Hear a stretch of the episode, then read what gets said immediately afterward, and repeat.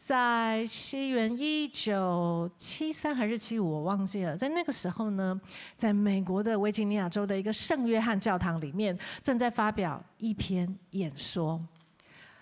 发表演说的人叫做啊派克亨利。那他发表这篇演说，他的目的是什么呢？他就是希望说，他能够说服议会。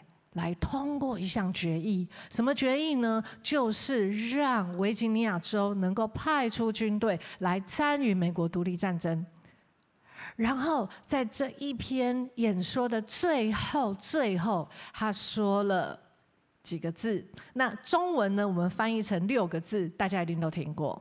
他说：“不自由，无宁死。”而这篇演说呢，造成相当大的轰动，然后大家就觉得哇，对，就是这样。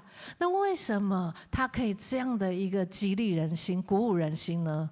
因为你知道吗？人心最渴望的就是自由。自由是什么？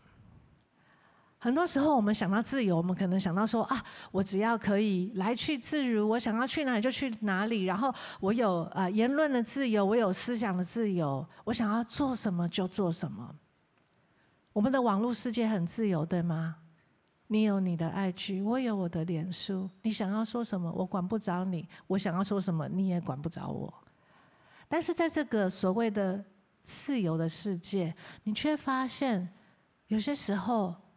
居然有网络的言论霸凌的事情，甚至呢会杀害了一个人的生命。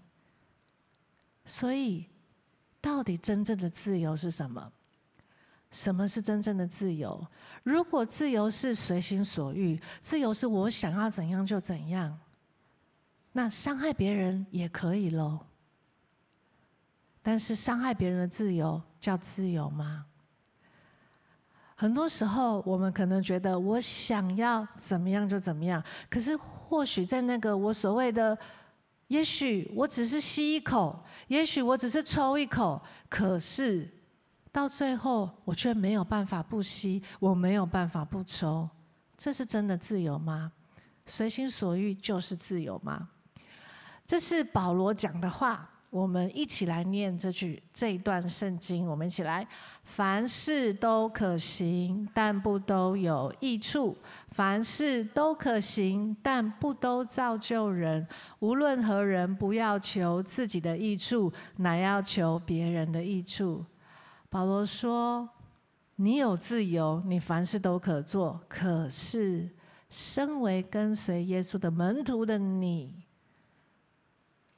却不是你能做的每一件事都会叫人得益处，而你要选择做那对人有益处的事，这才是真的自由。所以自由是什么呢？因为爱你不会做伤害自己、伤害别人的事。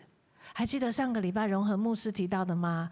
真正的自由是一种能力，而这个能力呢，可以让你活出上帝在你生命中的命定跟计划。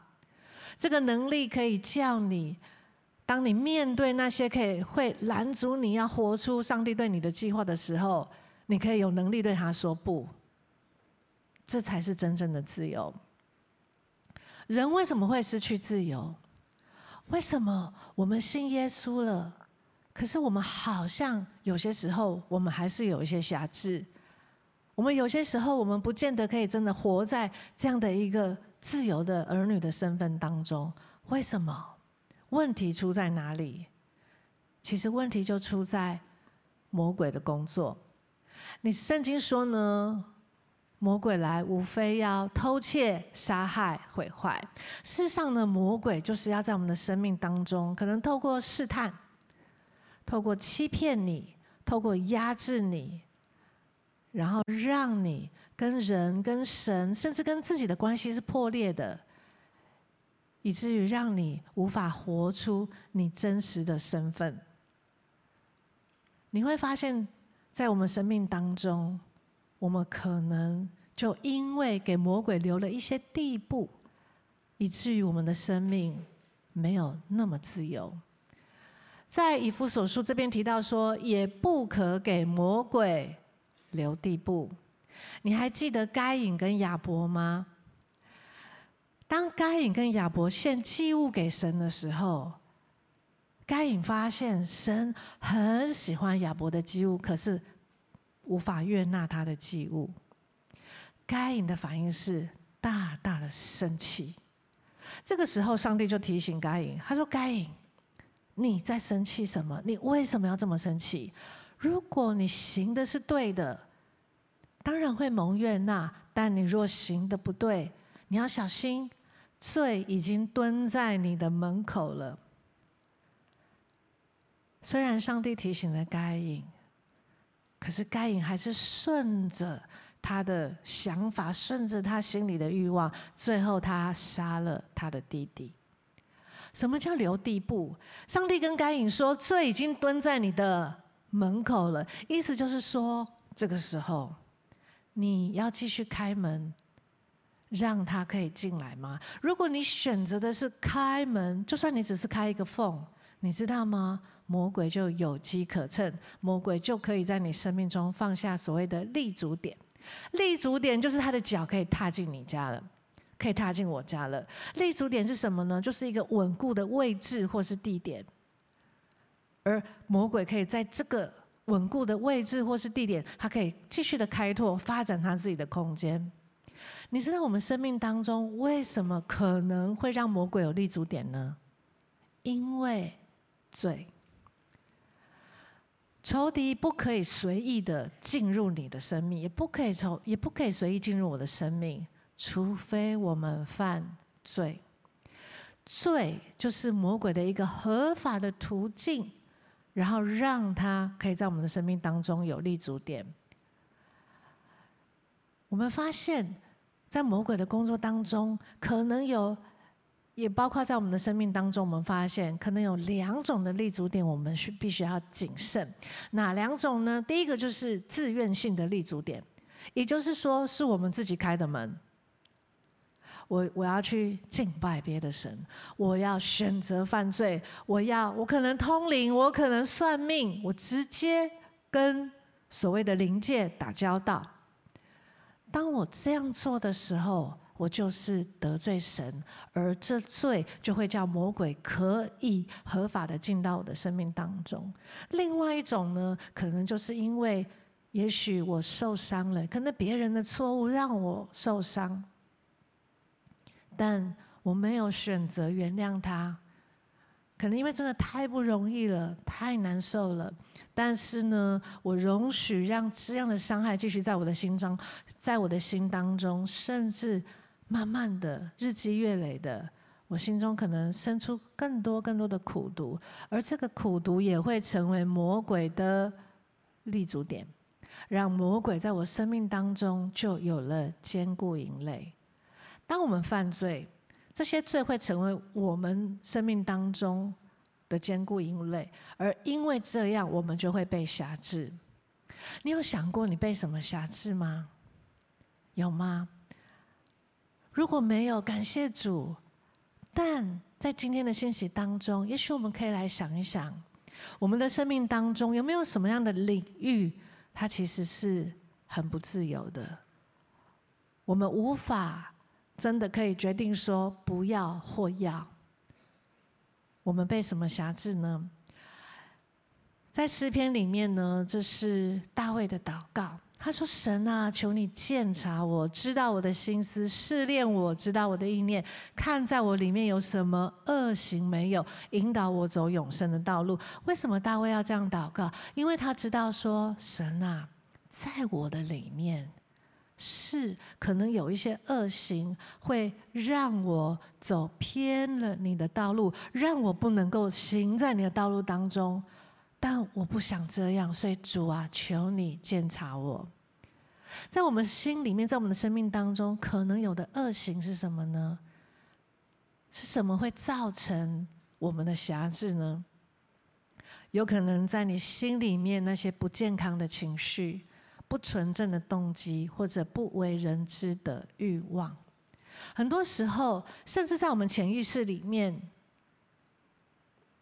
我们埋藏已久的一些受伤的情绪，我们对自己的一些很负面的看法，而这些东西甚至有的时候我们以为过去了，忘记了，但事实上，如果我们没有正视它，它还是在，而就是那样的不完全，那样的破碎的自己，以至于很多时候呢，可能会发生什么事呢？你知道吗？内心当中这些阴影跟挣扎呢，很多时候它会透过很多方式爆发出来。我不知道在当中我们有没有人有这样的经验，就是可能有时候啊、父母的管教或者老师的一些话，可能造成我们心里面很大的受伤。然后很多时候这些话也因为我们认同了，我们相信了，我们觉得自己就是这么差。当我们长大之后，当我们在跟人一起呃，不管是啊，一起合作，一起做事情，或者一起做报告啊，然后跟同学啊一直分组啊，一起做什么？然后可能这个时候，有的同学哎，刚好看到，也许有一些事情，他觉得哎，可能怎么做会更好哦，更快哦，他就提醒你。然后他只是想要帮助你，他没有其他什么意思。可是你一听到他说，哎，我觉得你这里可以怎么样会更好？也许你一听到这句话，你就觉得说，为什么一直要说我不好？可能在你里面，你可能甚至就会恼羞成怒，又或者你的另外的反应是，表面上你说哦，好好好，我知道。可是其实，在你心里面，你非常挫折，你想说哦，怎么又来了？我怎么又做不好了？为什么就是不能做好呢？就是这些内心深处的东西，它可能透过，也许是恼羞成怒爆发出来，或是透过，呃，更退缩、更害怕。但是不管怎么样，这些正在辖制我们的生命。如果我们想要逃避它，我们很害怕会暴露自己内在的软弱，很多时候，也许我们会。越陷越深，又或者我们会知道，其实当不同的事情发生的时候，我们会发现，我们可能都常常因为那个机制没有改变，我们常常还是会这样去反应，因为我们不自由，因为那些东西成为我们的辖制。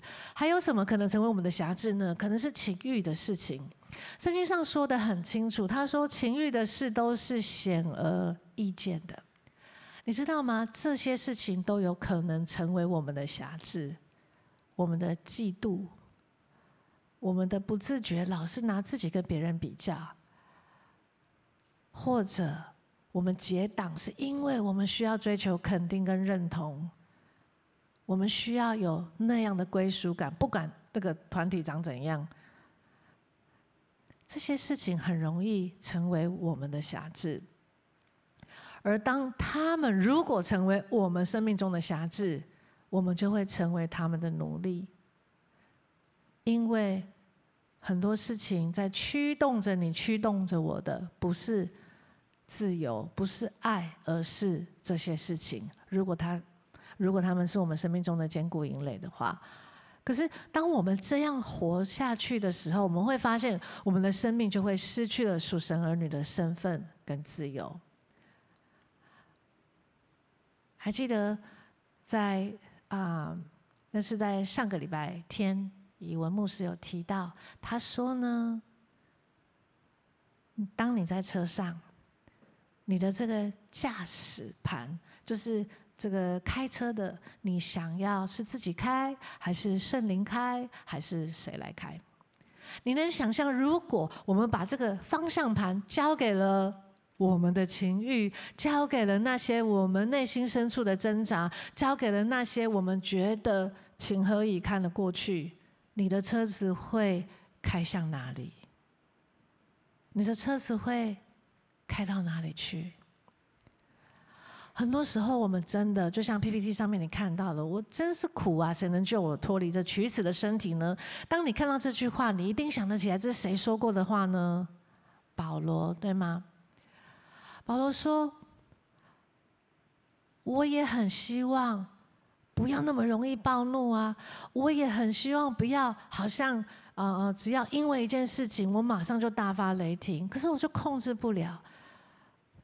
我也很希望我不要这样的伤害我自己，可是当那个忧郁的情绪一来的时候，我根本招架不住，我也不知道他什么时候会来，而他来的时候，我就会这样。我不想这样，可是我做不到。保罗在，嗯、呃，我们来看一下失去自由的生命光景是什么。那这个呢，我们会特别来继续看保罗所说的一些话。当我们失去自由的时候，我们的生命光景会是什么样的状态呢？保罗说的这段话呢，在罗马书七章十八到二十四节，它有一点长。好啊，但是我们还是试试看，来一起念这样子好吗？好，我们一起来念，总共有三章哦。大家我们就一起来念。但是我觉得超棒的就是，你会发现，当你在读圣经的时候，你就发现说，圣经从来不是告诉你你应该要去修炼，你应该要好好练，好让你可以超脱。你这样子不行哦，没有，圣经是告诉你。其实你知道吗？这就是人的生命真实状况。但是我们是有答案的，我们是有出路的。之后会再跟大家说。好，我们一起来念这个经文，预备来。我也知道，在我里头，就是我肉体之中没有良善，因为立志为善由得我，只是行出来由不得我。故此，我所愿意的善，我反不做；我所不愿意的恶，我倒去做。若我去做所不愿意做的，就不是我做的，乃是住在我里头的罪做的。我觉得有个律，就是我愿意为善的时候，便有恶与我同在。因为按着我里面的意思，我是喜欢神的律，但我觉得肢体中另有个律和我心中的律交战，把我掳去，叫我服从那肢体中犯罪的律。我真是苦啊！谁能救我脱离这取死的身体呢？保罗说什么？保罗说：“我心里我是想要立志行善的，可是我行不出来。恶的律、善的律不断的在交战。”关键是，老是恶的律赢了，我的行动被肉体的罪的律掳去，我所愿意的善我做不了，我不愿意的恶我倒去做，我真的不知道什么叫自由，因为我的状况就是这样，这就是保罗所说的，你知道吗？这是不是就是我们的生活写照？可能我们也很想要好好的灵修，也很想要正常稳定。哇，一个礼拜七天的灵修生活，想象起来超棒的。如果每天清晨或是每天睡前好好的跟主来，呃，就是可以灵修祷告。可是很多时候，它真的很困难。我们想要不要再做伤害自己的事情，我们也希望我们不要再伤害别人。我们想要跟人有好的关系，我想要活得更好，但是。做不到，这就是我们的生活写照。那就是因为我们不自由，因为在我们生命当中有一些事情辖制了我们。但是你知道吗？神创造你是要你活在自由当中。神创造我们不是为了要叫我们永无止境的活在捆绑里，好叫我们觉得人生有多绝望。不。神造你有一个美好的计划，他的计划是什么呢？你是可以脱离这些辖制的。最后一句话，他说呢：“得享神儿女自由的荣耀。”上帝在你的生命当中是要你想象，就好像，嗯，为国王加冕戴上皇冠这样子。神对你的心意就是这样。神不是创造我们活在辖制里面，那我要怎么样脱离败坏的辖制？我要怎么样可以重获我所渴望的自由？记得今天的主题经文吗？主就是那灵，主的灵在哪里，哪里就得以自由。主的灵正在你的生命里面，你就可以自由。所以，能重获自由唯一的路径就是依靠圣灵。感谢主，你知道这是一个多么棒的消息吗？因为你不是靠你自己。如果我们要靠自己，那就无解了，没救了。但是呢，感谢上帝，我们是靠着圣灵，圣灵，我们是靠着神的灵，靠着神在我们生命中大能的工作。你知道神要在我们生命中怎么样大能的工作吗？我们如何靠圣灵得自由呢？我要给你四个法则。这四个法则的核心呢，都是从神的话来的。也就是说，当我们愿意遵行神的话。我们就是在依靠圣灵得自由。当我们愿意照着神的话去做，我们就是在依靠圣灵的自由。就是要能够收复那些我们生命当中可能曾经的坚固营垒，神可以把坚固营垒挪去，好叫我们收复这些失土，让我们可以得着完全的自由。那四个法则是什么呢？第一个替代法则，你要顺服圣灵，悔改跟饶恕。在圣经当中说呢，如今那些在基督耶稣里的就不定罪了。因为赐生命圣灵的律在基督耶稣里释放了我，使我脱离罪和死的律了。换句话说，我们本来是活在，我们是犯罪的人，我们活在罪的权柄下，我们是罪的奴仆、罪的奴隶。但是如果今天你愿意认同耶稣，接受耶稣为你所做的，你说主啊。我承认我有罪，我知道我犯了罪，得罪了你。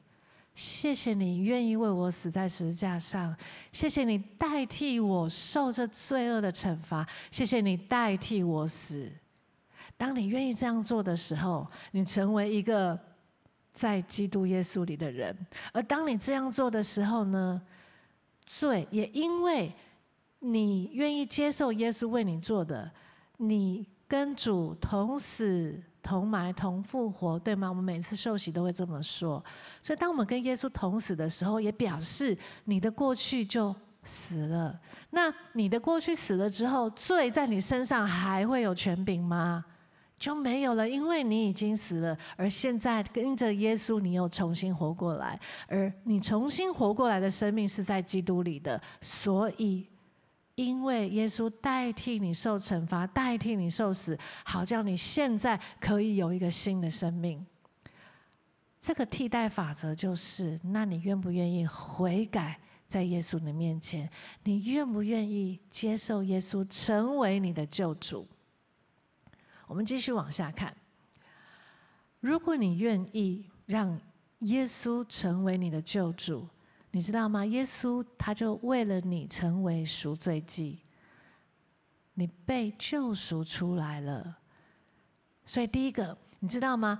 当你呢认罪，耶稣就可以在我们的生命当中挪开那些自愿性的立足点，因为曾经犯的罪，耶稣都赦免了，耶稣原谅了，赦免了。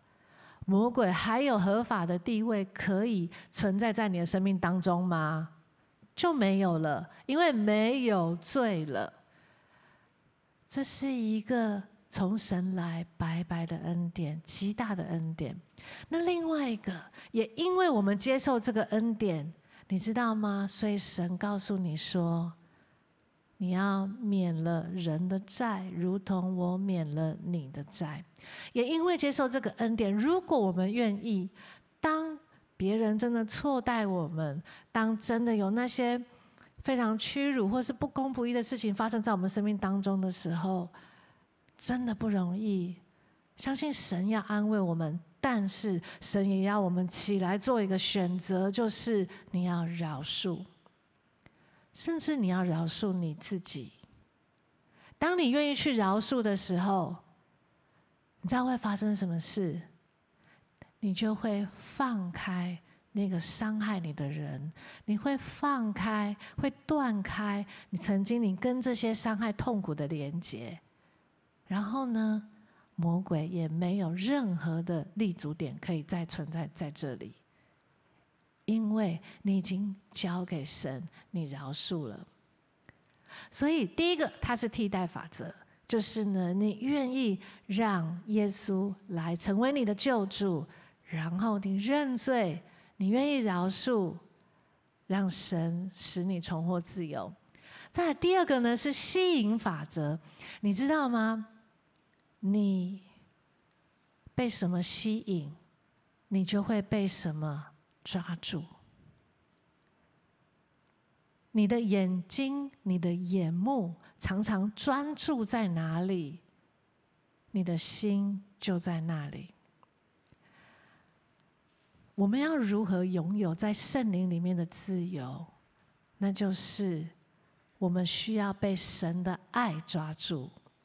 因为当我们更多的被神的爱充满的时候，你就会发现说，原来神的爱才是能真正满足我的。那我们就真的根本完全不需要所谓的最终之乐，或者所谓的其他次好的来满足我们。而当我们被神的爱满足的时候，你知道神的爱一定是叫你得自由的。这边雅各书他提到说，我们要快跑跟随你，我们要因你欢喜快乐，我们要称赞你的爱情。你常常领受神的爱吗？你有没有常常花时间给上帝，让上帝来爱你？很多时候不是因为我们不够爱神，是因为我们没有花时间被神爱。当你更多的花时间被神爱的时候，你就会发现你也想要爱神更多。当你想要爱神更多，又更多被神爱的时候，你就会发现，这就是在圣灵里面的自由。因为如果我们被神的爱吸引，我们会进入圣洁跟满足的喜乐。因为神的爱一定合乎真理，而真理是叫人得自由。但如果我们是被情欲的爱，被这这这世界可能是啊、短暂甚至是不健康的爱来吸引的时候，我们可能会落入试探，落入犯罪。所以你知道吗？很重要的就是我们要愿意被神的爱来吸引。另外，还有一个很重要的，就是我们要被神的命定来吸引。我们一起来读这个经文，一起来。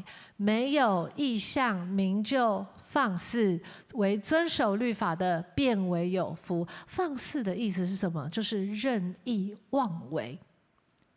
当一个人他没有意向，没有目标，他就是。想干嘛就干嘛，可是想干嘛就干嘛的生命，到最后却很容易一发不可收拾，因为他可能就是放纵自己，放任自己。但神说，他创造你，不是只是为了吃喝拉撒睡，他创造你是要祝福你，甚至要使用你，要去祝福更多人。这就是神在我们生命当中的意向跟目标，那就是神要使你的生命丰盛，而且你丰盛的生命还要再祝福更多更多人。所以很重要的，我们必须要求圣灵来帮助我们。我们要常常跟圣灵祷告，而且你知道吗？我我真的觉得大家坐在这里是最有福的一群人，因为在我们当中都几乎都是。最年轻、最年轻的年轻朋友，而我们从来，我相信在神面前，我们没有因为太小而不能跟随他，甚至神就是因为看见你的年纪，他会觉得说太好了，就是这个时刻。神呼召耶利米，神呼召大卫，都是在他们年少的时候。神没有等到，或者告诉他们说：“等你成熟了再来找我。等你成熟了，你才能懂神的话。”没有，神在他们很年幼的时候，十几岁的时候就呼召他们了。甚至在撒母耳这么小、这么小，他就开始住到圣殿当中。所以，我们一起来彼此勉励，就是我们从现在开始，我们要来寻求神，我们要来问神：神啊，圣灵，请你告诉我，你在我生命中的计划是什么？你对我的心意、对我的目标是什么？让神给你的人生意向，专为你量身定做的人生意向，让神给你的人生计划来驱动你，来带领你，来帮助你为神热情的活着。再来呢，抵挡法则，这是也是一个非常重要的法则。为什么呢？因为我们必须要知道，面对不属神的，你总是要把门关起来。就好像刚刚我说的，上帝对该隐说：“该隐，罪蹲在你门口了。”这时候你要怎么办？这时候，因为有耶稣在你的生命当中。当罪来敲门，你请谁去面对他呢？你请耶稣为你而去，所以你就要跟那些任何不属神的，你要对他说什么呢？说不。这边讲到说，你要顺服神，然后务要怎么样呢？抵挡魔鬼。对任何的内心的阴暗，特别当我们一个人的时候，当我们独处的时候。当我们知道可能有一些环境特别会试探我们的时候，我们要踏进去吗？当我们知道我们独处的时候，当我们在浏览网页、在上网的时候，你还要看？你知道上帝不喜悦的吗？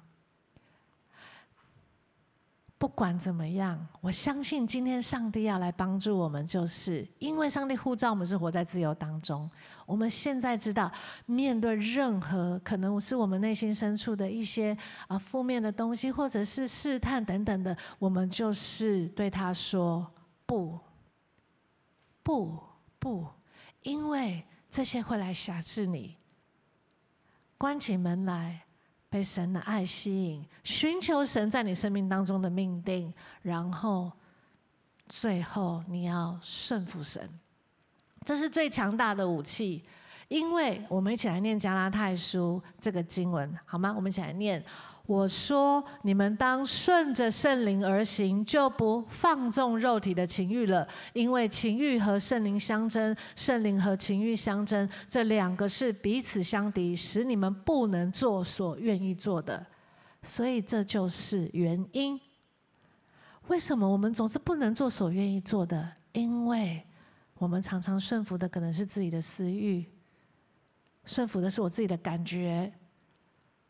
顺服的是可能我为了讨好那个人，顺服的可能是等等等等，但神说，你唯一要顺服的就是圣灵。当你顺服圣灵的时候，你就会发现，你会了解圣灵的担忧，你会听得到圣灵的提醒，你知道圣灵正在为你祷告。当你愿意被圣灵引导的时候，你会发现。圣灵就会带领你活在自由当中。当圣灵带领你活在自由当中，你甚至会慢慢经历到，你不用花那么多力气去跟所谓的情欲相争，因为在圣灵里面，你越来越觉得满足，越来越觉得开心。一些所谓的世界上的情欲，就再也没有办法像过去这样满足你。所以，这是四个法则。哪四个呢？要替代，要被什么吸引呢？你要抵挡什么呢？你要顺服谁呢？当我们愿意这样照着神的话去做，神应许我们要得着在圣灵里面的自由。你知道，当你真的得着自由的时候，你就会活出神给你的计划。好不好？我们一起来宣告好吗？我们一起凭信心来宣告，因为我们相信，当我们愿意顺服神，神就来帮助我们。我们一起来宣告：一二三，来！圣灵除去我的辖制，我是自由人。这就是上帝对你的心意。基督释放了我们。当你接受基督为你生命的救主，神已经释放你了。你不再是活在罪的权势下。罪不再是你生命中的老大，你老大已经换人了，换神做，所以你现在是自由的。所以你要站立得稳，不要再奴被奴仆的恶挟制。我们相信主的灵运行在教会当中，我们相信就在此时此刻，圣灵要使我们得自由。你愿意来领受吗？你相信神创造你有一个非常美好的计划吗？那就是叫你得着永远的自由。你知道神是一位有限的神，还是无限的神？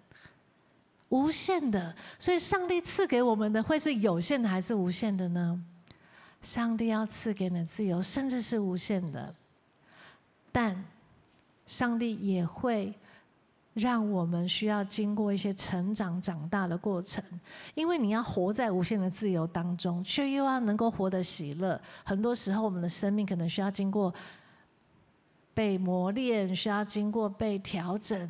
但不管如何，神释放你得自由了，以至于你可以开始踏入这个自由的旅程。而在这个旅程当中，最重要的就是你要依靠谁呢？圣灵，而圣灵会引导你。好吧？我们闭上眼睛。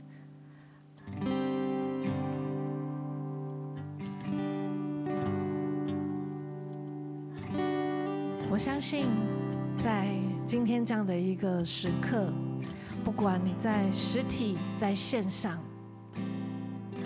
也许你是我们今天的新朋友，我们真的很欢迎你。我们甚至要对你说：欢迎回家，因为我们相信。教会可以成为你的家，因为其实是神创造你的，这里是你的家。而你要能够真的得着自由的生命，那就是鼓励你呀，愿意接受耶稣基督，因为那些在基督耶稣里的就不定罪了。所以不管你在实体在线上，如果你愿意，你说，虽然我今天第一次听到耶稣，可是。我想要认识耶稣，我想要把我的生命交给耶稣。或者你说，我我可能来几次了，我跟耶稣还不够熟，可是我要得着自由丰盛，我相信唯有耶稣能给我。我要把我的生命交给耶稣。如果你愿意的话，现在请你跟我一句一句来祷告。亲爱的主耶稣，亲爱的主耶稣，我承认我有罪，我承认我有罪。谢谢你爱我，谢谢你爱我，谢谢你为我的罪，谢谢你为我的罪死在十字架上，死在十字架上。谢谢你赦免我所有的罪，谢谢你赦免我所有的罪。当我相信你。但我相信你，我就拥有新的生命。我就拥有新的生命，是自由的生命，是自由的生命。谢谢你要做我人生的主宰，谢谢你要做我人生的主宰。我要永远跟随你，我要永远跟随你。祷告奉耶稣基督的名，啊，奉耶稣基督的名，阿门，阿门。还有最后几分钟的时间，我仍然要邀请每位家人，你把你的眼睛闭上。好不好？我们有一点安静的时间。我相信在这个时刻，圣灵要来提醒你，要来帮助你，让你看见，可能在你的生命当中还有一些受辖制的地方，有一些不自由的地方，可能是你犯的罪，可能是你还没有做的那个饶恕。那你愿不愿意就在今天晚上，不管你在线上，在实体。你愿不愿意承认你的罪？你愿不愿意饶恕那个人？甚至那个人是你自己？你愿不愿意就是把这一切交给神，好叫神可以来帮助你？因为你遵行他的话，还要使你的生命得着更多更多的自由，好吧？我们就是有一些安静的时间。如果圣灵有提醒你，这个时刻我鼓励你，就来跟神祷告，就把这一切交给神，相信神要来帮助你。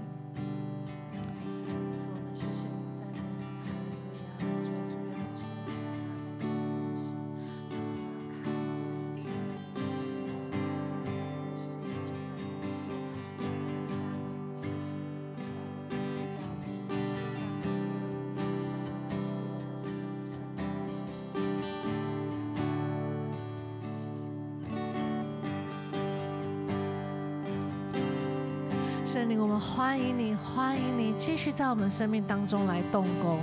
主啊，我们欢迎你，你不仅要除去我们生命当中的坚固营垒，主啊，你更要释放我们，使我们能够奔向你给我们的人生命定，好叫我们能够活在你给我们的计划当中，是一个兴奋的计划，是一个荣耀的计划。而且谢谢你，因为我们每一个人都是你所爱、所宝贵的。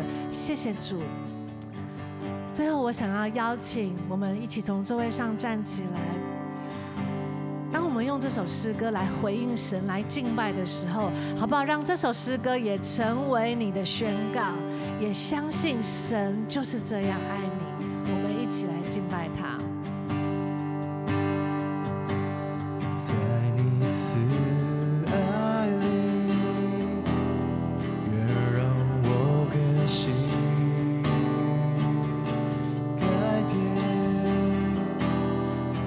叫西先生。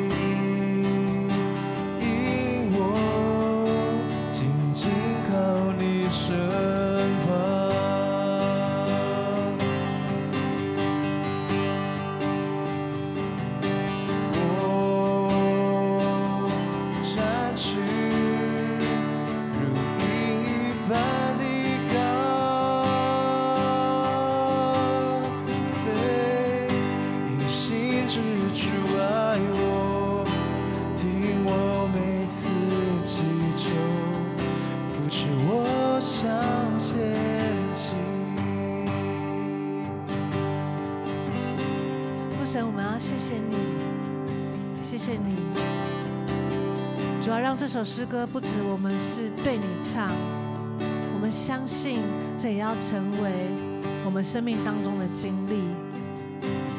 就好像我们也相信这是你唱给我们听一首爱的诗歌一样。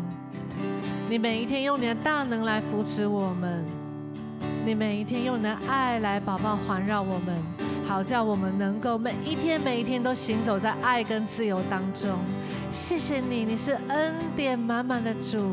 主，我们要把我们的生命、把我们的心完全的献给你。主，谢谢你，我们只愿意单单的跟随你，跟随爱我们的圣灵。